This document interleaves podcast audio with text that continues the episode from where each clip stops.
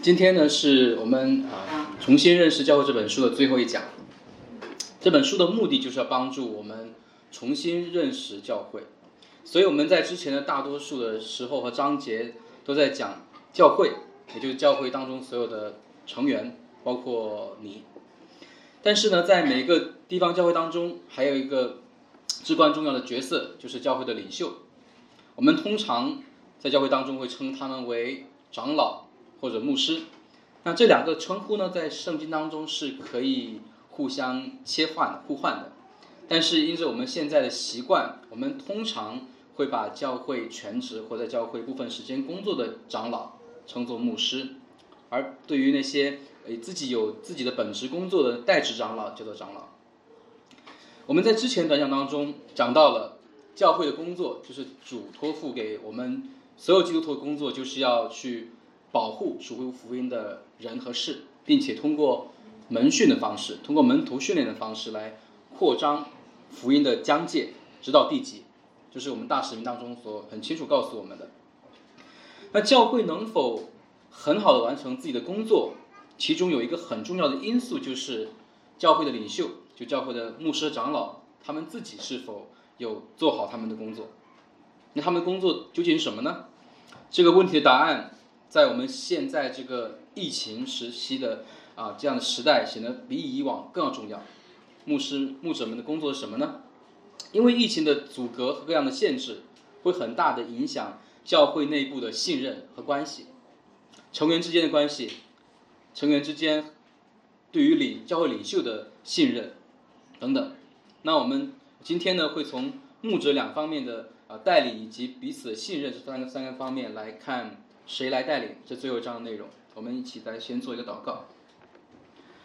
专门感谢你，你设立的教会，你也啊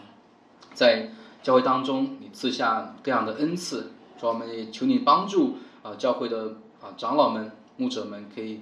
衷心的来使用你所赐给他们各样教导的恩赐。主要我们也求你能够帮助我们，因着。啊，在你在基督里面的这样的缘故，我们愿意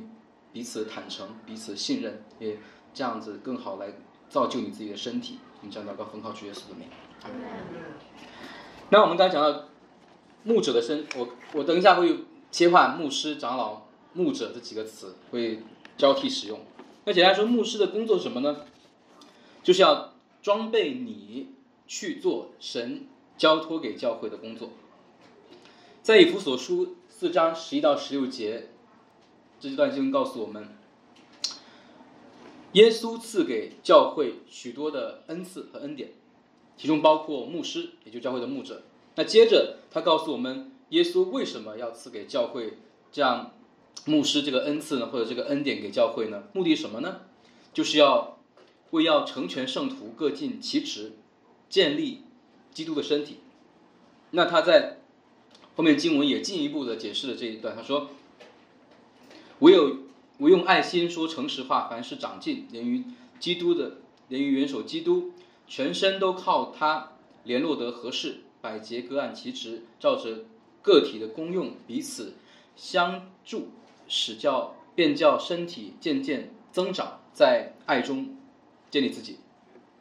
所以保罗借着啊这段经文是要教导我们说，是我们是。教会的肢体，就教我们这个身体上每一个肢体，它都有自己各自的工作要去做。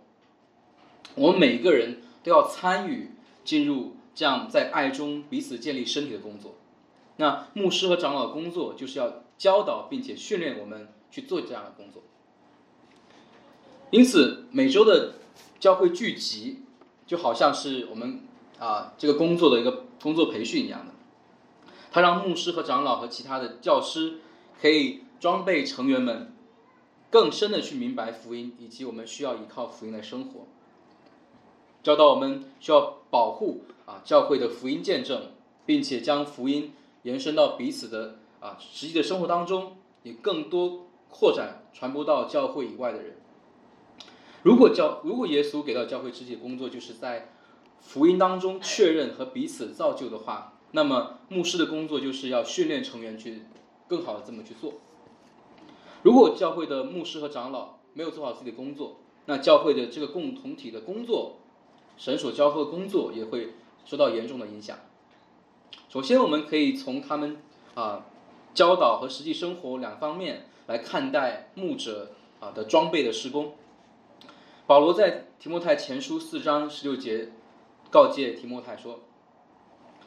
你要谨慎自己和自己的教训，要在这些事上恒心，因为这样行，又能救自己，又能救听你的人。”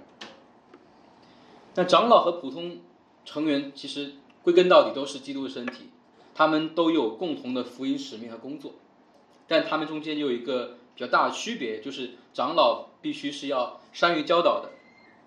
那这并不是说长老他可以在几千人讲台面前用自己的智慧和口才去征服在座的听众，而是说，当你在当教会具体的成员，当你在某个艰难处境的时候。你不知道要怎么办的时候，你知道你可以去寻找他，寻求帮向他寻求帮助，他会给你基于圣经的答案，你会信任他，不是胡乱的根据自己的想法去使用圣经的内容，而是给出他自己对圣经的一个中心的可靠的一个解释。保罗在提莫泰前前后书和提多书多次提到了关于牧者。要如何教导的经文？那我们先，今天我们由于时间关系，我们来看其中的一段一呃几节经文。我们来看提莫泰后书当中，保罗教导提莫泰应该如何作为牧者教导其他门徒的几节经文。在提莫泰后书二章第二节，他说：“你在许多见证人面前听见我所教训的，也要交托那忠心能教导别人的人。”那提莫泰。应当听从保罗从保罗而来的教训，首先是这一点，他必须听从从使徒保罗而来的教训，并且他要交托给忠心能够教导别人的人。怎么理解呢？就是牧者们要忠心的去顺服从圣经而来的教导，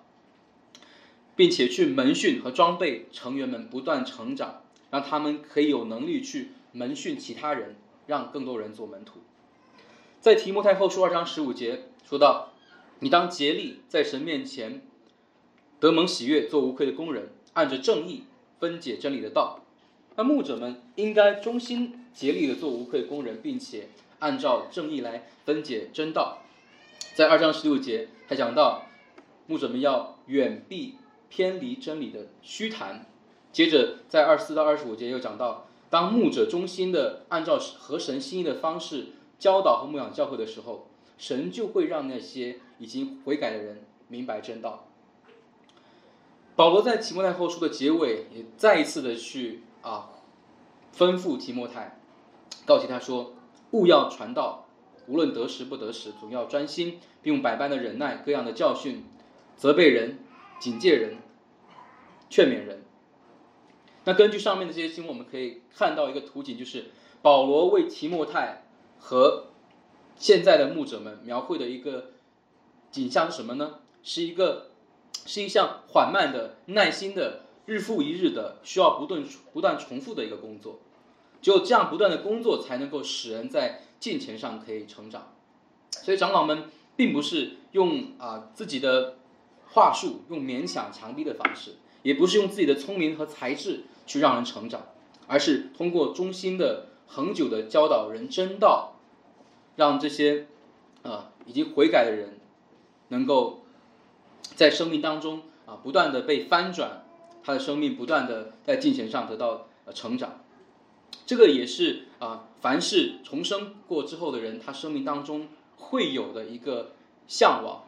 也是他们也是会逐渐被展现出来的一个金钱的生命。所以呢，对于牧者来说啊，不要因着短期看不见成员。生命的成长就总是要另辟蹊径，想一些捷径的方式，而是衷心的用神的真道来牧养神教会的羊群。那对于成员成员们来说，也不要总是等到生命出现问题的时候，才像早上讲到像打开那个参考书一样翻开圣经，而是持续的用圣经的真理来喂养自己的生命，培养自己属灵的悟性，从而可以用啊，从更好的去面对生活当中各样的难处和处境。那第二点就是，长老他不是仅仅做中心的教导就够了，还必须在个人生活当中成为群羊的榜样。感谢主，把这个最合适教导我自己的信息交给我讲。彼得在彼得前书五章一到二节教导长老们务要牧养在你们中间神的群羊的时候，说：你们怎么牧养呢？他答案就是你们要做群羊的榜样。长老的工作就是要呼召人们来效法自己。听到这里的时候，很多有带领经验的弟兄可能第一反应会跟我一样，没有底气向会众大声欢呼说：“来效法我，来效法我的生命。”浮现在我脑海里面的很多是可能自己不好的见证，以及自己在家中那些不为会众所知道的没有爱心、没有耐心的一些场景。感谢主，让我们自己可以看到自己的不配，以及。我们靠着自己的时候，我们的生命是多么的不堪。我们要呼召会众来效法的，并不是一个不需要基督就有的金钱的成熟的外表。我们呼召会众的，看到是我们和你们一样是罪人，在我们生命当中一样有许多软弱，我们也有许多的难处，我们也有许多自己靠自己做不到的地方，我们也会犯罪会跌倒，但是我们愿意信靠神。因为他是信实的，我们呼召会众的看到的是神在我们生命当中不断更新的工作，不断的让我们越来越像耶稣的基督的样子。我们要看到的并不是啊我们自己有多么厉害，而是看到神在我们生命当中的那样的大功和翻转的工作。同样，保罗在腓利比书也讲过类似的经文，他在腓利比书三章十七节呼召腓利比教会的基督徒说：“你们要效法我。”也当留意那些 照我们榜样行的人。这并不是因为保罗认为自己已经完美了，而是他不断让人看到、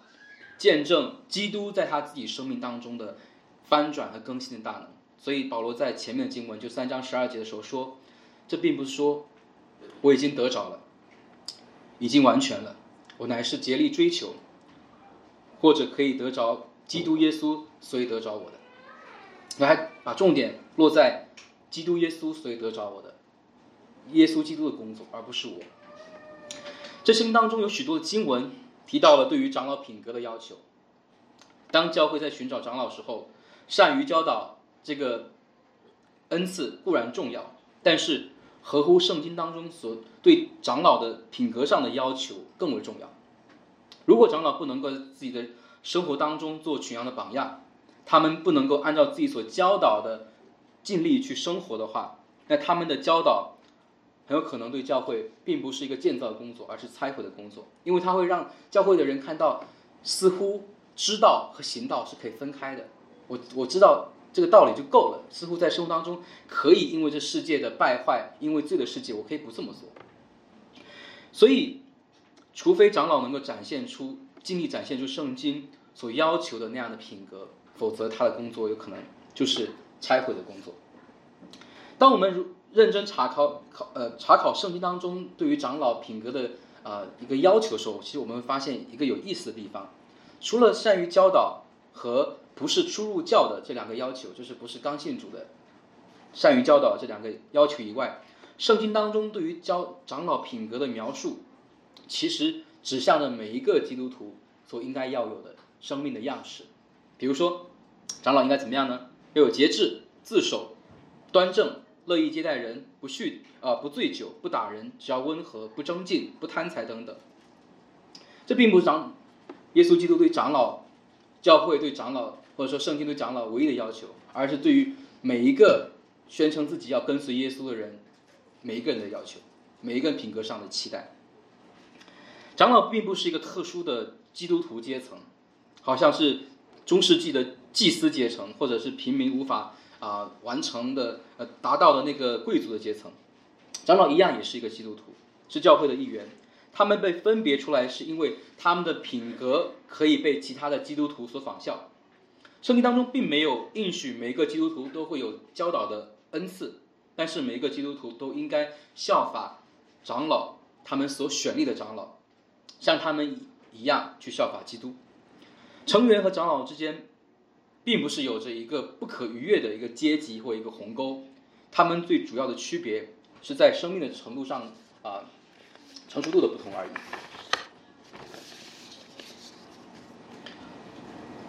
牧师和长老的生活其实就是这样。我是引用那个呃这本书的一个原话，他说，他对他的教会说，让我来教你十字架的道路是怎样的。现在来看我如何走这条路。你要这样忍耐苦难，要这样的爱你的儿女，要这样分享福音，这样做就是慷慨和正义。让我展示给你看如何勇敢的坚持真理，如何温柔的对待啊破碎的人。作为成员，我们应该如何的对待我们的长老们呢？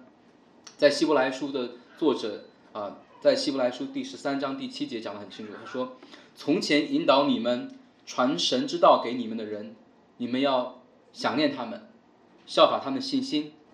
留心看他们为人的结局。如果长老的工作是啊，要每个成员都可以仿效效法他们，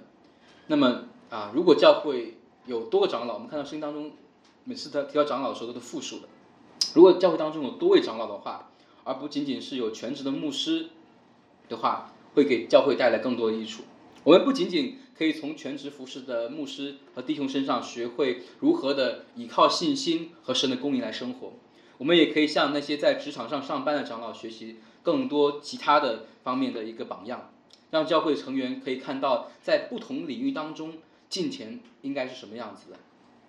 众长老的带领啊，在教会当中的带领上也会有许多益处，他会平衡啊牧者们的软弱，因为每个牧者都是有限的。恩赐也是不同的，那众长老可以互为补充。当然，如果长老很好的啊彼此的互为补充的话，也可以让会众看到我们每一个肢体都是教会当中不可或缺的，因为我们恩赐不一样，我们的功效也不一样。他也可以为教会树立一个非常清晰的一个门徒的轨迹。虽然不是每个弟兄都被呼召成为长老，但是每个弟兄都可以问自己：为什么我们不能去服侍？我是不是也可以通过操练核心课程、短讲的机会，来更好的服侍教会呢？对于姊妹来说，你们也可以问自己：为什么我们我没有去关心那些软弱的肢体？我可以怎么做更好，可以去门训到那些比较年轻的姊妹呢？等等。那在这上面我想讲到的内容当中，我们讲到了长老是成员们愿意寻求帮助的对象，也是通过教导和榜样的这样的带领教会的人。众长老对教会也有许多益处，但是这一切美好的景象的实现，都要建立在一个基础上，就是信任。如果没有成员和长老之间彼此的信任的话，门训的工作会停滞不前，教导的工作也难以有果效。同样，如果长老之间难以信任彼此和对方的话，那么不同的恩赐和能力只会成为彼此骄傲和增进的资本，最终也会。看到教会慢慢的会分裂。从这个角度看，长老们如何彼此的信任、彼此谦卑，一同服侍基督的身体，也同样可以继续的成为教会成员仿效他们的一个啊榜样。我们每个人都愿意倾听、效法，并且跟随我们所信任的人。如果我们相信他是一个为人正直、爱我们，并且愿意凡事都为我们的益处着想的那个人的话，我们就更容易会去听他的教训。接接受他的纠正，甚至是一些刺耳的话。如果我们还没有建立起信任关系，甚至在某一些地方有怀疑和不信任的话，那么我们就会一一律他所说的一切的话，哪怕是最小的事情。因此，一个健康的教会啊，既要有值得信赖的领袖，也要有愿意信赖领袖的人。我发现，在啊上海。这个大都市有一个特别的文化，就是每个人、每个家庭都会在自己生活当中比大比较大的压力，无论是来自于生活或者工作，压力呢也会不自主的让大家更多的愿意把时间和精力聚焦在自己或者自己家庭上面，这也很自然带来的一个结果就是我们彼此在一起的时间很有限。这个问题也同样的存在在我们这间教会当中，以及。成员和牧者彼此之间的互动当中，一般来说，当我们和人更多的在一起，增加啊，怎么样能够更多的啊增加彼此的信任呢？一个很重要的方法就是要经常在一起，而反之则会啊给我们更容易产生各种啊担忧、怀疑甚至恐惧的这样的一个呃彼此的关系。而且因着疫情这几年疫情的缘故，这种隔离所给这种信任感的建立，就是带来更大的一个挑战性。当社会当中有很大很大的事件的时候，成员们之间或者成员和长老之间有不同的观点的时候，这种冲突也会进一步的加剧彼此信任感，进一步的恶化这样的一个彼此信任感。我们在我们的联会当中有看到，因为防对防疫政策有不一样观点的这样的情况，然后引发教会的分裂的情况，也有因着政治观点不一样而导致成员没有办法对自己的牧者有信任的这种情况。在我们教会当中，我们可能没有那么明显听到这类的一些分歧，但是如果你对于牧者们、对于教会领袖们有哪一些不信任的话，请你一定要重视这个问题。因为如果你不能够信任牧者的话，你对他的教导会感到很煎熬，你也难以听他的教导，你更难以或者说基本上不可能从他的教导当中啊得到真正的成长和造就，因为你不信任他，你对他的讲道和教导更多是用审判的眼光去看对方，去挑他所讲的这些话的毛病。如果有这样情况，为了自己的艺术和教会的健康。请一定要给双方彼此坦诚的机会，可以让啊彼此有更多在一起的这样的机会来建立信任感。对于长老们来说，真诚的去爱和关心成员，为了对方的益处考虑问题，会让人更多的认识我们是可以信任的代理人，衷心的教导，并且在生活当中竭力的实践自己所教导的真理，也会让。会众真正的去可以仿效他们的生命，并且在这样的带领和中心的工作中，可以看到教会的啊不断的成长。那对于成员成员们来说，也应当更加主动的去认识你们的牧者，在各方面像啊刚才希伯来书所说的，在各方面去观察他们，效法他们的生命，效法他们当中效法基督的地方和样式，为神所赐给教会中心的长老。而看到神的恩典，神给了长老们，给了他们一个重大的责任，就是为你们的灵魂时刻警醒，好像那将来交账的人。所以我们可以相信，我们之所以可以相信他们，